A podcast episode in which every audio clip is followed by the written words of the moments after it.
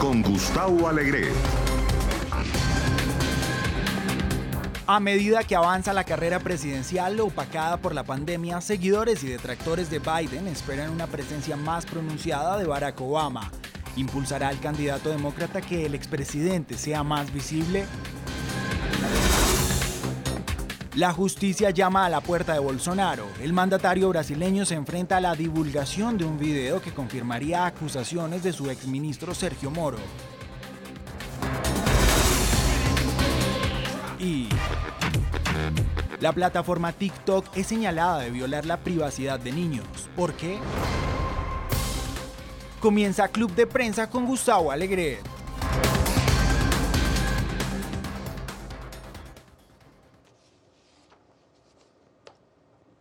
Bienvenidos a Club de Prensa, el espacio de análisis de NTN24 con los mejores analistas políticos, corresponsales en Washington y en estos tiempos de pandemia en el resto del mundo. Pueden hacer eh, sus comentarios, opinar sobre lo que escuchen en este programa en nuestra cuenta de Twitter. Nos gusta mucho leerles. Estamos en Club Prensa NTN24. Hoy vamos a compartir este espacio de análisis con quienes ya nos acompañan desde San José, en Costa Rica el analista político y columnista del diario La Nación de este país centroamericano, Juan Carlos Hidalgo. Juan Carlos, qué gusto volver a tenerte hoy en Club de Prensa. Bienvenido. Buenos días, muchas gracias por tenerme. Y también saludamos a otro habitual de Club de Prensa, buena amiga de la casa también, María Peña. María es periodista, trabaja en Telemundo Digital. Les recomiendo mucho sus artículos y trabajos con esa experiencia que tiene, con el conocimiento de los eh, latinos en Estados Unidos. Para mí una referencia. María, gracias por estar con nosotros. Te saludamos desde Gaithersburg, en Maryland. Bienvenida al programa. Aquí, aquí seguimos en la encerrona, pero al pie del cañón, Gustavo. Sí, como siempre, no hay muro que no saltemos los periodistas. Señores, son las 10 eh, y 33 minutos de la mañana en la campaña electoral en Estados Unidos. Si bien la pandemia forma parte de la actualidad, hay varias cosas que me parece que son relevantes en estas noticias que hoy tenemos sobre Estados Unidos y particularmente esto sobre la campaña. La primera que pongo a consideración, la dimisión temporal de una de las voces más relevantes dentro de los republicanos en el Senado un eh, congresista, un senador particularmente, Richard Burt, ha tenido María que dimitir. Es el poderoso presidente del Comité de Inteligencia del Senado en estos tiempos en el que estos comités eh, son muy relevantes y ah, lo ha hecho porque está acusado de haber utilizado información confidencial para vender acciones em, previas a la pandemia. El FBI solicitó su celular buscando evidencias y eso ha llevado a que ha dado un paso al costado. María.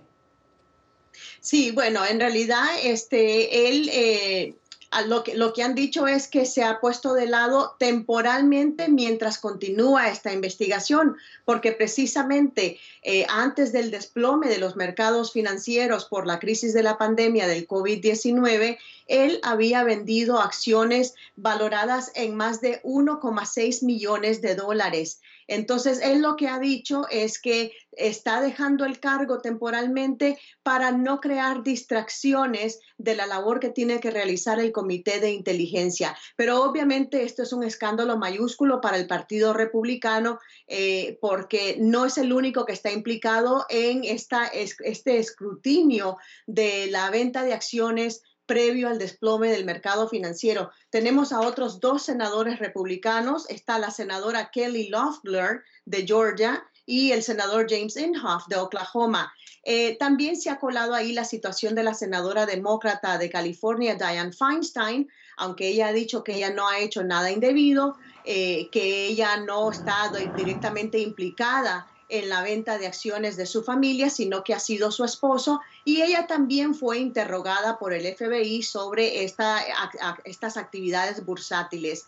Pero obviamente ha sentado muy mal entre la opinión pública estadounidense porque mientras vemos que millones de personas pues se, cuelan en, la, en las filas de los desempleados, tenemos eh, eh, líderes políticos que están incluso haciendo ganancias eh, al tener que deshacerse de, acciones tóxicas que podrían perjudicar su bolsillo. Entonces, claro que es un, escándalo muy fuerte. Eh, para el partido. Eh, también, obviamente, la senadora Feinstein ha tenido que dar declaraciones, pero en, general es este, este sentimiento del trabajador, del estadounidense de a pie, de que nadie está velando por ellos y que los ricos, en cambio, sí obtienen protecciones. Juan Carlos. Sí, bueno, es un buen resumen el que ha hecho María. Eh, aquí lo interesante es que eh, a pesar de que desde, diciembre se empezó a reportar sobre este virus en China y en enero vimos las primeras medidas, grandes medidas de confinamiento y cuarentena en China, eh, la gente nunca pensó de que esto iba a tener un impacto sobre la economía como el que está teniendo actualmente. Estamos hablando de la peor recesión eh, desde la Gran Depresión, la, peor contracción económica desde la Gran eh, Depresión de los años 30, e incluso esta semana el Fondo Monetario Internacional eh, anunció de que va a publicar un nuevo, una nueva revisión a sus proyecciones de crecimiento, en este caso de contracción de la economía mundial y que van a ser más pesimistas, es decir, conforme pasan las semanas, el escenario todavía se vuelve más oscuro. Y es interesante porque en enero no teníamos o, no, no, no aterrizábamos esta información a pesar de que ya veíamos las consecuencias del virus en China. Mucha gente pensó de que este virus iba a permanecer en China y que se iba a afectar a la economía global, iba a afectarla en el tanto, iba a afectar el crecimiento chino y el impacto que el crecimiento chino puede tener en el resto del mundo. No, nunca avisoramos de que Europa, de que Estados Unidos y de que otras grandes economías eh, fueran a, sufrir un impacto de esto. Pues bueno, parecer esta fue información que sí fue compartida eh, con el Comité de Inteligencia del Senado. Eh, vemos incluso que hubo algunas voces, curiosamente algunas voces que no son muy serias, pero está Peter Navarro, el, el, el especialista en comercio, que, que, no es una persona cuyos trabajos académicos puedan ser tomados muy en serio, pero parecer fueron las primeras voces en la Casa Blanca que advirtió de que esto, esta pandemia tenía un gran riesgo de tener un impacto importantísimo sobre, sobre la salud y la, la economía eh, de Estados Unidos y el mundo. Pues bueno, esta información fue compartida al Comité de Inteligencia del Senado y curiosamente, poco después, varios senadores de ese comité, como menciona María, salieron a correr a vender acciones eh, previendo de que las bolsas iban a colapsar. Yo cuando veo mi, mi, pensioncita, ¿verdad? Que todos los días me meto a ver cómo le está yendo en el mercado de valores. Eh, veo que hubiera deseado tener esa información para poder haber sacado la plata y no haber sufrido las enormes pérdidas que, que hemos visto en las bolsas de valores desde, desde, desde mediados de marzo aproximadamente. Y Juan Carlos, fíjate, y, fíjate, Juan Carlos, que además la, una, de las, una de las explicaciones que ha dado el senador Burr, que son muy poco creíbles, es que él se enteró de toda esta, de, de esta debacle, de esta situación, a través de la prensa. ¿Quién le va a creer a él? Que se enteró a través de la prensa cuando él está recibiendo informes de inteligencia privadas, información confidencial que no le llega al público siquiera, muchas cosas que no nos enteramos en el público. Él estaba recibiendo como presidente de este comité información privilegiada confidencial de los servicios de inteligencia. Entonces es muy poco creíble cuando él dice que se enteró de toda esta calamidad a través de la, de la prensa. Y eso creo que ha venido a, añadir sal a la herida del sufrimiento que está, eh, que está padeciendo ahora la clase trabajadora en Estados Unidos. Sí, ahí es interesante porque este, uno de los argumentos también que he visto, que yo creo que fue la senadora de Georgia Loeffler, eh, fue lo que dijo que, bueno, que ella no maneja personalmente eh, su, su, portafolio, ¿verdad? Que ella tiene, estamos hablando de gente que es millonaria, maneja, bueno, yo creo que esta señora eh, Loeffler maneja, él y su, ella y su esposo manejan un, un portafolio, o sea, su riqueza está valorada en cientos de millones de dólares.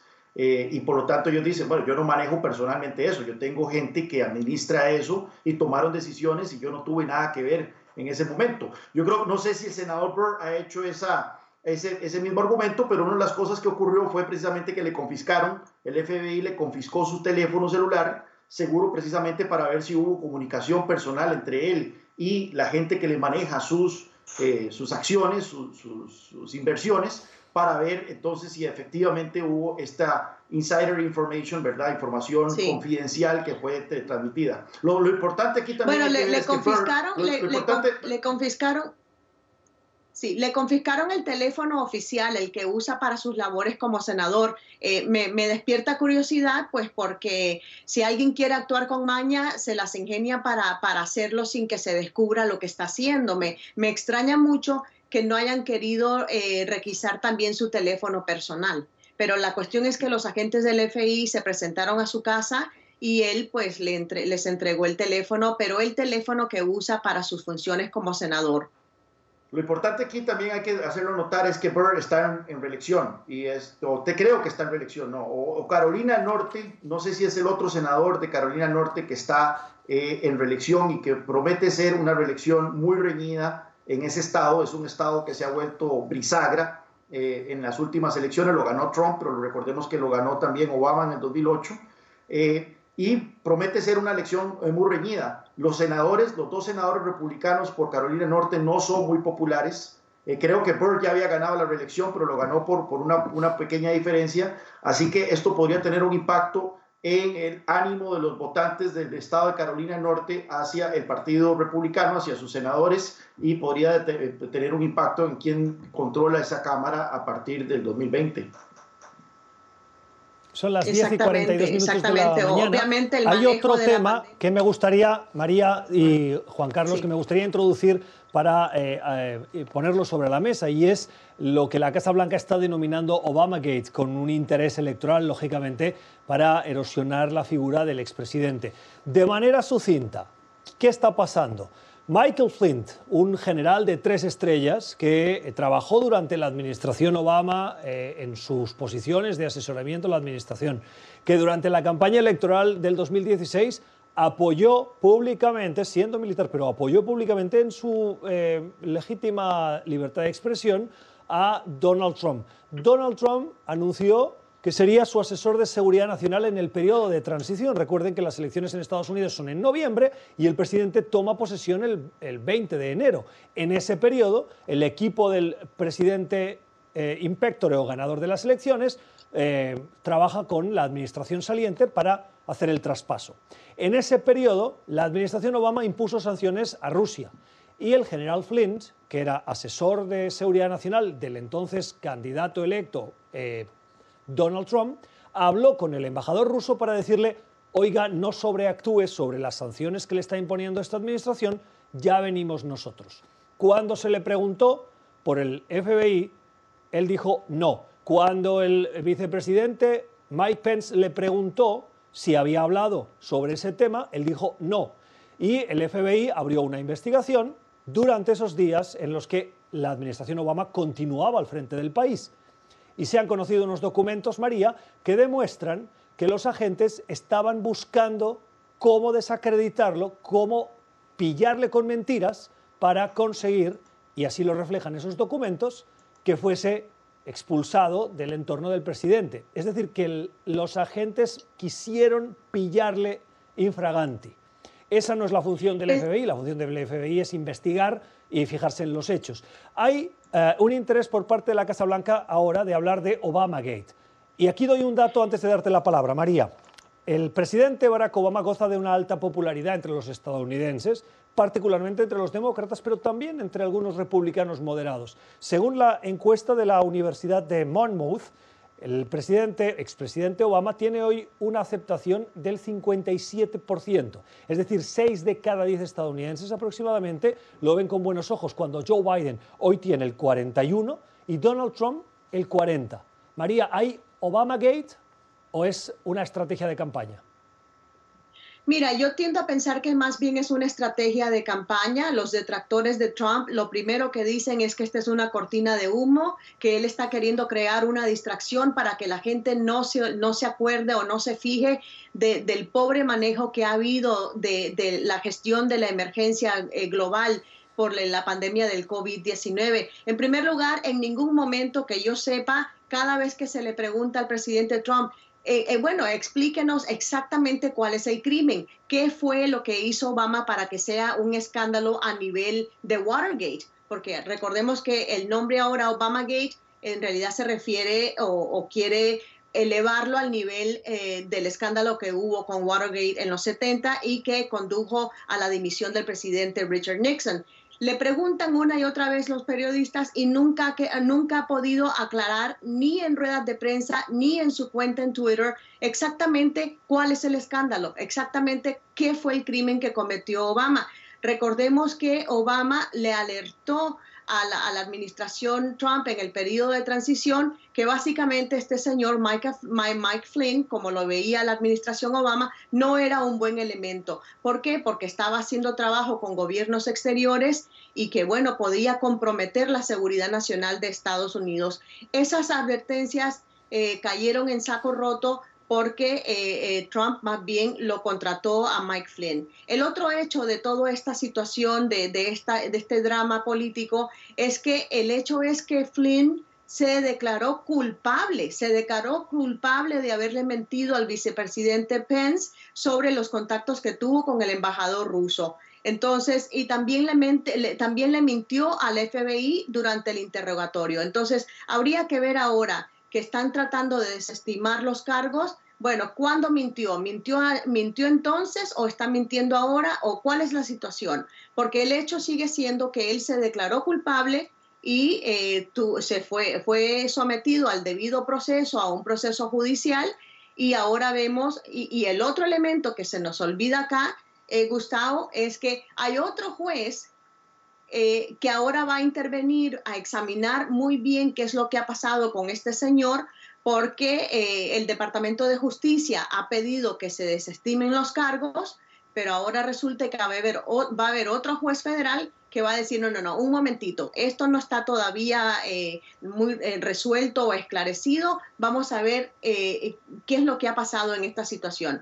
Mi, en resumen, lo que yo pienso es que hasta que no se explique claramente cuál fue el crimen, cuál es el escándalo de Obamagate, eh, los detractores van a llevar la narrativa de que esto es una cortina de humo. Juan Carlos, ¿cómo lo ves? Sí, bueno, es interesante porque estoy viendo una serie en Netflix que la recomiendo encarecidamente, que es La Guerra de Vietnam. Es una serie de 10 episodios de dos horas cada uno, es como leerse una enciclopedia.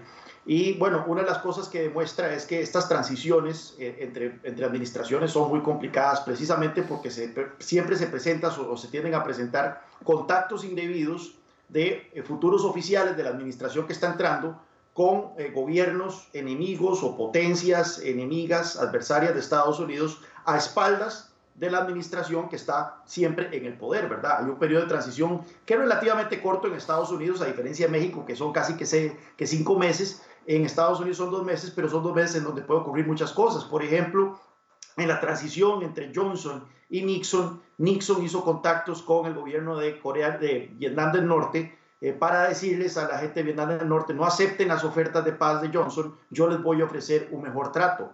Johnson se enteró de esto, por supuesto, las comunicaciones estaban eh, chuponadas, pero este, no, era poco lo que podía hacer eh, debido a que en pocas semanas Nixon iba a ser de todas formas el presidente. Entonces, eh, yo no veo que haya eh, mayor Obama Gate, un escándalo en las proporciones de Watergate aquí. Estos son cosas que ocurren usualmente en las, en las transiciones de presidenciales. Lo que sí es cierto es que Obama es el bete noir del trumpismo, es lo que hace surgir ese, ese ala nativista, nacionalista, hasta xenófoba del Partido Republicano, del cual Trump se convirtió en el abanderado, y no me extraña que en este año electoral se trate de sacar de nuevo a Obama como una figura de odio para unir y aglutinar la base del Partido Republicano. La pregunta es si más bien podría ser contraproducente. Al final de cuentas, Obama sigue siendo muy popular y sigue siendo muy popular entre el votante independiente, que eventualmente es el que va a decir la elección de noviembre.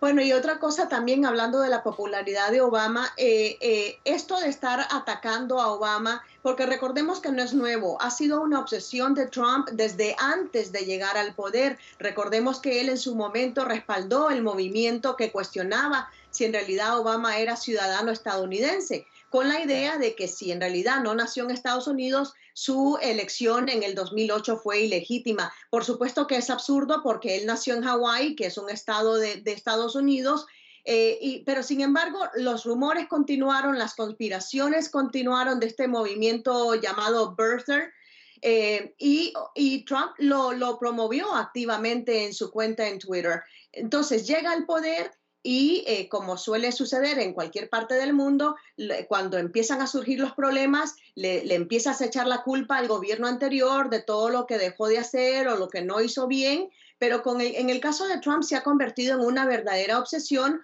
porque todo, absolutamente todo lo que pueda pasar mal en Estados Unidos es culpa de Obama y todo lo que pueda pasar bien se lo atribuye a él hay muchas omisiones ahí, porque no olvidemos de que él heredó una, economía muy sana debido a las políticas que implementó el presidente Obama. Es decir, y hay un montón de ejemplos. La cuestión es que eh, es una estrategia muy arriesgada para Trump si insiste en eh, convertir a Obama en un chivo expiatorio y así eh, atizar el sentimiento de, su base no nacionalista eh, es arriesgado por muchas razones. Primero, por la popularidad de Obama, que ya lo hemos dicho. Segundo, porque con esta pandemia se ha desplomado la economía, la tasa de desempleo se ha disparado entre los afroamericanos.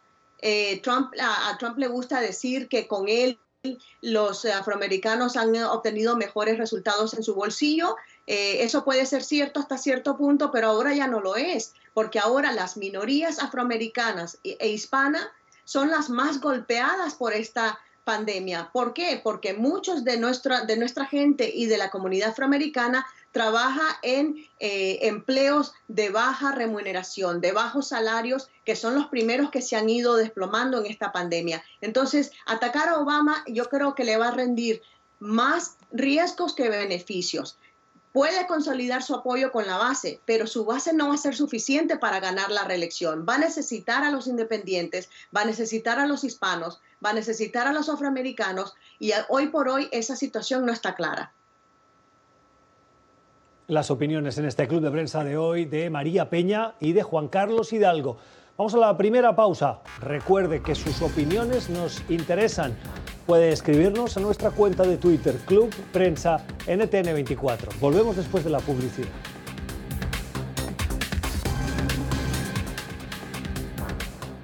y 59 minutos de la mañana en Ciudad de México. En este club de prensa de hoy estamos compartiendo y comentando la actualidad con María Peña desde Maryland en Estados Unidos y con Juan Carlos Hidalgo desde San José en Costa Rica.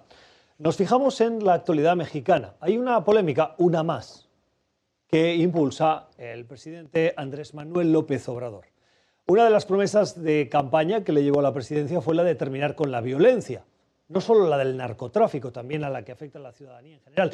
No quiero decir que la del narcotráfico no le afecte, pero la violencia común, eh, los crímenes comunes. Y lo que ha hecho el presidente mexicano ahora es decir que necesita la ayuda del ejército ejército para combatir tareas de seguridad pública, lo cual ha llevado a algunos analistas a alertar del riesgo de militarización de ese país norteamericano. El presidente asegura que necesita la disciplina y el profesionalismo del ejército y la marina y ha recibido críticas por ello, pero se ha reafirmado. Ha dicho que le da igual quien le critique, que él duerme con la conciencia muy tranquila y que esa tranquilidad le lleva a impulsar esa medida. Hay que tener en cuenta y hay que recordar que cuando Andrés Manuel López Obrador estaba en la oposición fue una de las voces más críticas contra este tipo de medidas, la utilización de las Fuerzas Armadas para tareas de seguridad civil. Juan Carlos, ¿qué opinas? Sí, esto demuestra que eh, Andrés Manuel López Obrador, más que un líder de izquierda, es un, es un bicho raro, como decimos aquí en Costa Rica. Eh, es, un, es, una criatura más nacionalista que eh, de izquierdas.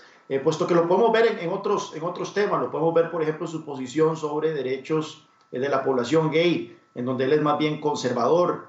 Y en este tema es un baldazo, ha sido un baldazo de agua fría para muchas fuerzas progresistas que lo apoyaron en México, puesto que el tema de la militarización de la lucha contra el narcotráfico eh, fue una de las banderas que levantó la izquierda progresista en México en los gobiernos a partir de Felipe Calderón, que fue el primero que desplegó de manera permanente el ejército en la lucha eh, contra los carteles en Michoacán y que luego se extendió a la gran mayoría de los estados mexicanos, llegando en su cenit en el gobierno de Enrique Peña Nieto. Ahora vemos que López Obrador promovió esta figura de una Guardia Nacional para luchar, supuestamente para sacar al ejército de las calles y confiarle a la Guardia Nacional el grueso de la lucha contra el crimen organizado y sin embargo, ahora vemos que esta Guardia Nacional lo único lo que se está convirtiendo simplemente es una rama más de las Fuerzas Armadas, eh, con comando militar y uso de eh, eh, efectivos y tácticas militares. Así que seguimos en lo mismo. Lo cierto es que la violencia en México no, no ha cambiado su dinámica, ha seguido aumentando y que este, eh, las esperanzas que tenían muchas fuerzas progresistas en México de que hubo un presidente que ellos creían que era progresista, pero que vemos que no es progresista, es nacionalista, de que iba a revertir la tendencia que se venía consolidando en los últimos 12 años, eh, más bien no, no, ocurrió y más bien sigue acelerándose hacia la militarización del el, aparato estatal mexicano. Bueno, y Juan Carlos, pero antes de darle la palabra a María, me gustaría preguntarte por un aspecto y es saber si eh, es también esto un fracaso de su iniciativa de crear la Guardia Nacional, un cuerpo que él presentó como la solución a los problemas de seguridad pública y que tras unos meses de implantación parece que no está dando los resultados necesarios a la luz de esa decisión que está tomando ahora. Sí, uno de los grandes eh, problemas que ha tenido eh, México en la lucha contra el crimen organizado es un problema estructural y es la ausencia de una fuerza no militar, policial a nivel federal, que sea lo suficientemente robusta para hacerle frente a la lucha contra los carteles. Inicialmente la lucha contra los carteles eh, radicaba en las fuerzas estatales, policiales de los estados, los 32 estados, y los municipios, 2.000 y resto de municipios, que obviamente estamos hablando de fuerzas que están muy fraccionadas, eh, a nivel municipal mal pagadas e incluso a nivel estatal al servicio de los mismos, eh, de los mismos eh, carteles, como vimos aquí, en aquella, aquel caso de la, de la masacre de, de ya se me olvidó el nombre de, la ciudad este, el pueblo mexicano, donde estos estudiantes mexicanos desaparecieron y probablemente fueron masacrados, en donde fue la policía municipal la que al parecer estuvo a cargo de su desaparición.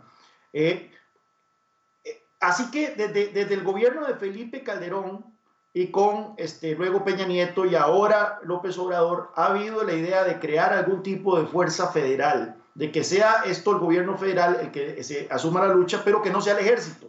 Lo que hizo eh, Felipe Calderón fue sacar al ejército supuestamente de manera temporal mientras se constituía y se robustecía una policía federal. Eso al final no, no, no, no, no, no paró en nada efectivo. Luego vino Peña Nieto, que él habló de una, no recuerdo exactamente el nombre, creo que eh, era algo similar a una guardia rural o algo por el estilo. Tampoco terminó en nada y ahora viene eh, López Obrador hablando de una Guardia Nacional eh, que la gente pensó inicialmente que iba a ser eh, un, un, cuerpo civil, aunque él habló de que los efectivos de la Guardia Nacional iban a ser ex miembros de las Fuerzas Armadas, pero de una vez desde que entró, él dijo que él quería que el comando de la Guardia Nacional estuviera a cargo de las Fuerzas Armadas, o sea, de un militar. Y eso generó choques en el Congreso, al final se buscó un acomodo, pero vemos que eh, eh, López Obrador se ha ido saliendo con la suya en militarizar este cuerpo que inicialmente lo presentó como que iba a ser un cuerpo civil.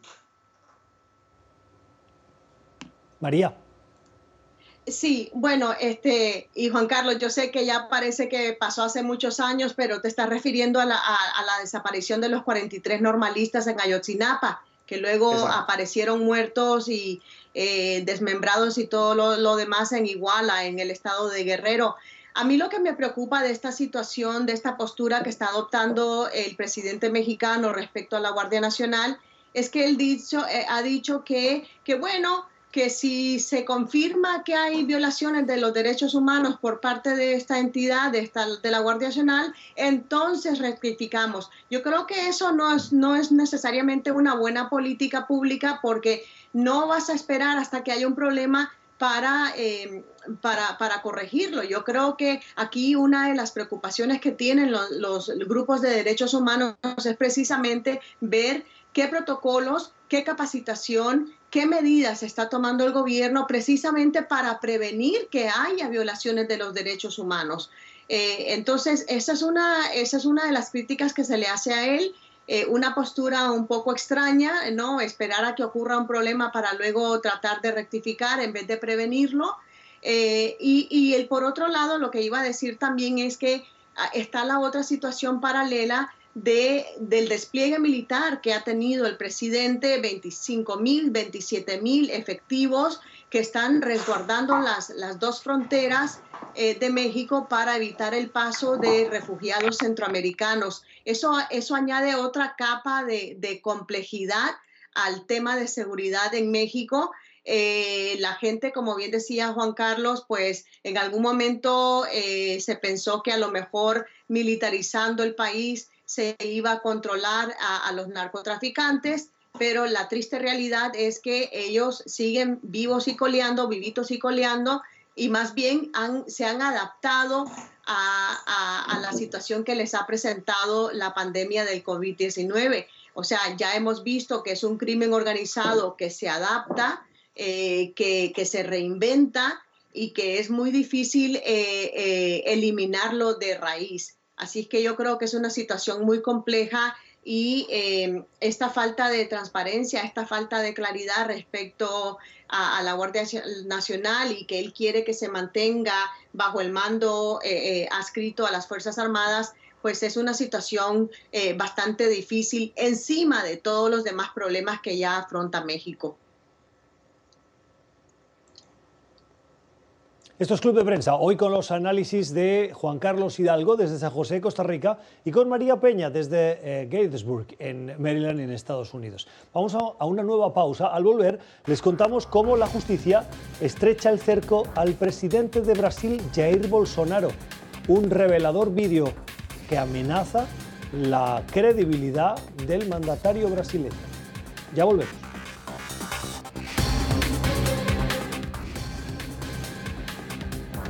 Son las 12 y 14 minutos de la mañana o de la tarde en Brasilia, la capital de Brasil, donde Jair Bolsonaro ve cómo el cerjo de la justicia se le acerca cada vez más. Quien fuera otrora el juez anticorrupción estrella Sergio Moro, que luego fue su ministro de Seguridad y Justicia y que ahora por discrepancias con el mismo Bolsonaro ha abandonado el gobierno, ahora impulsa investigaciones. Dice que hay acusaciones y pruebas contundentes contra el entorno del presidente brasileño.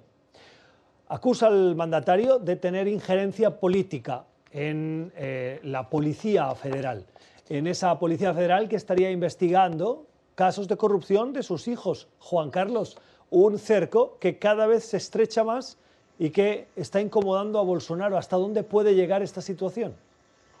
Sí, es interesante porque en, se le compara mucho a Bolsonaro con Trump y ciertamente hay muchas semejanzas, pero en donde no tiene, eh, donde no hay semejanzas es en el hecho de que la base dura electoral de Bolsonaro, que ha sido el salvavidas de Trump en Estados Unidos, la base de Bolsonaro es mucho más pequeña, es entre un 20 y un 30% de la población, y el Congreso eh, no tiene, que está altamente fraccionado, 30 partidos políticos, eh, no tiene esa ese cohesión, como cito en el Partido Republicano, eh, que ha probado ser también el salvavidas eh, de eh, Donald Trump en, en, Washington. Así que aquí vemos que la justicia se está moviendo. Mucha gente en su momento presentó toda la operación Lavallato como una gran conspiración de la derecha contra el Partido de los Trabajadores, pero vemos que aquí un presidente de derechas, de, de extrema derecha, también está siendo se está poniendo la lupa, la lupa sobre su accionar y las diferentes instituciones, porque no solo es una, las diferentes instituciones de Brasil están, como vos decís, cerrando el cerco. Está la Corte, está la Policía Federal, está la Fiscalía, el Congreso también está pendiente y lo único que tal vez podría salvar en este momento a Jair Bolsonaro de un juicio político, que son comunes en Brasil, recordemos que desde que volvió la democracia, dos presidentes han sido destituidos en juicios políticos, lo único que podría salvar a Jair Bolsonaro en este momento es precisamente la pandemia de la cual él ha restado importancia y que ha generado también que su popularidad se viese muy afectada. Va a ser difícil avisorar un escenario en donde el presidente brasileño pueda ser removido del cargo en medio de eh, una crisis de salud pública como la que está viendo Brasil en este momento. También, pero también hay pausa, una situación eh, mencionaba la posibilidad, la existencia de un vídeo.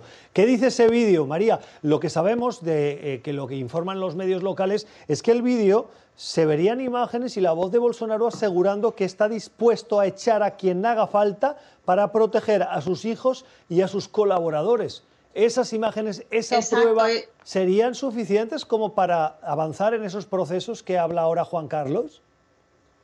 Bueno, es que precisamente, precisamente por eso es que están abriendo esta investigación, para ver hasta qué punto llega esto, si, si de verdad amerita un juicio político para destituirlo.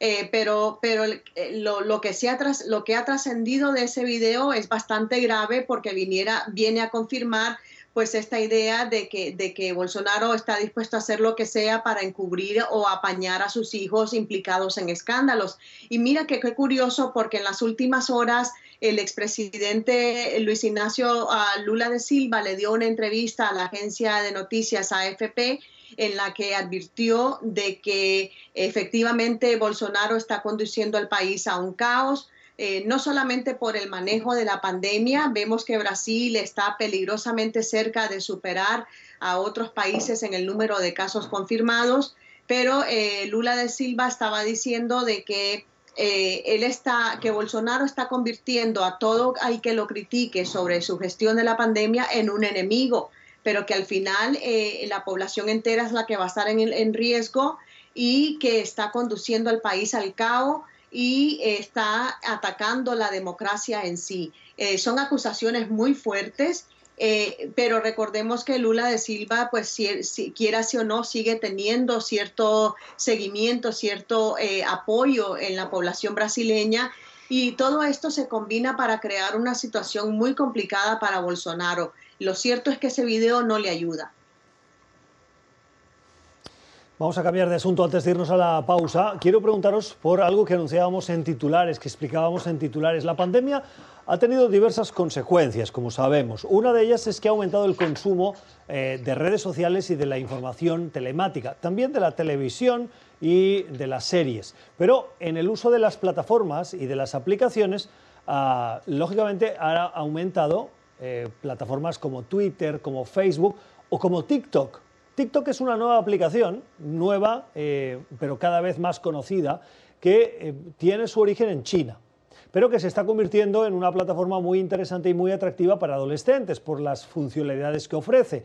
Combina música con eh, la alteración de la voz, con imágenes y crea situaciones graciosas. Ahora, detrás de esa aplicación, los expertos, de determinados países, y no es la primera vez, en las últimas horas lo ha hecho Noruega, pero hay diversas organizaciones que están poniendo o levantando la bandera roja sobre la privacidad de los niños y adolescentes que utilizan esas aplicaciones, por el tipo de información que podrían compartir o por eh, que podrían ser objeto de eh, algún tipo de chantaje. María, estaríamos eh, tendríamos que hablar de una preocupación, una alerta de los padres para que pongan atención a si sus hijos usan o no esta aplicación, TikTok. Eh, exacto, es que yo creo que es un tema, eh, eh, este es un ejemplo muy bueno de por qué las empresas tecnológicas tienen que tener, adoptar protocolos de seguridad para proteger la información privada de los usuarios. Eh, en especialmente si se trata de menores, porque cuántos escándalos hemos visto de tráfico de pornografía infantil en las redes sociales. Y yo creo, en el caso de TikTok, no es la primera vez que está eh, bajo la lupa, ha tenido que pagar eh, multas también por, por violar las protecciones de, los consumidores. Y yo creo que es, un ejemplo muy clásico de, cómo se requiere más escrutinio y más control de estas redes sociales. Y, hablando de eso, pues también eh, yo creo que viene muy eh, a colación un tema que es también importante y es que a través de las redes sociales también hay una explosión de lo que los expertos ahora están denominando infodemia. Eh, ¿Qué quiere decir eso? Pues que se propaga eh, toda clase de desinformación, de noticias falsas sobre la pandemia y esto obviamente tiene enormes consecuencias para la salud pública. Pero volviendo al tema de los menores, obviamente también hay una responsabilidad de los padres. Eh, los padres tienen que tomar una posición más activa de controlar lo que sus hijos están viendo, eh, no solo en sus celulares, sino en Netflix o, en televisión, porque eh, son menores de edad, eh, no tienen la capacidad ni la madurez mental y psicológica para poder asimilar todo el, el contenido con el que son bombardeados a diario. Y yo creo que ahí también, no solo las empresas, pero también los padres de familia tienen que tener un poco más de, vigilancia del consumo de las redes que hacen sus hijos. Tengo que ir a la pausa, pero Juan Carlos, me parece que tus posiciones, eh, por cómo te conozco, creo que pueden aportar un punto de vista diferente a este debate. En 10 segundos, tu opinión. No, a mí lo que me preocupa de esto es que es una empresa china, ¿verdad? El hecho de que no hay, una diferenciación muy tenue entre la información que puede recabar una empresa tecnológica y cuando esa empresa tecnológica es, está bajo el control de un, en un país eh, donde el, gobierno comunista, este, la diferenciación entre empresa y Estado es muy tenue. Y eso es lo que aquí también, ahí sí me genera un poco de resquemor. Esto es Club de Prensa en NTN 24. Pausa y regresamos.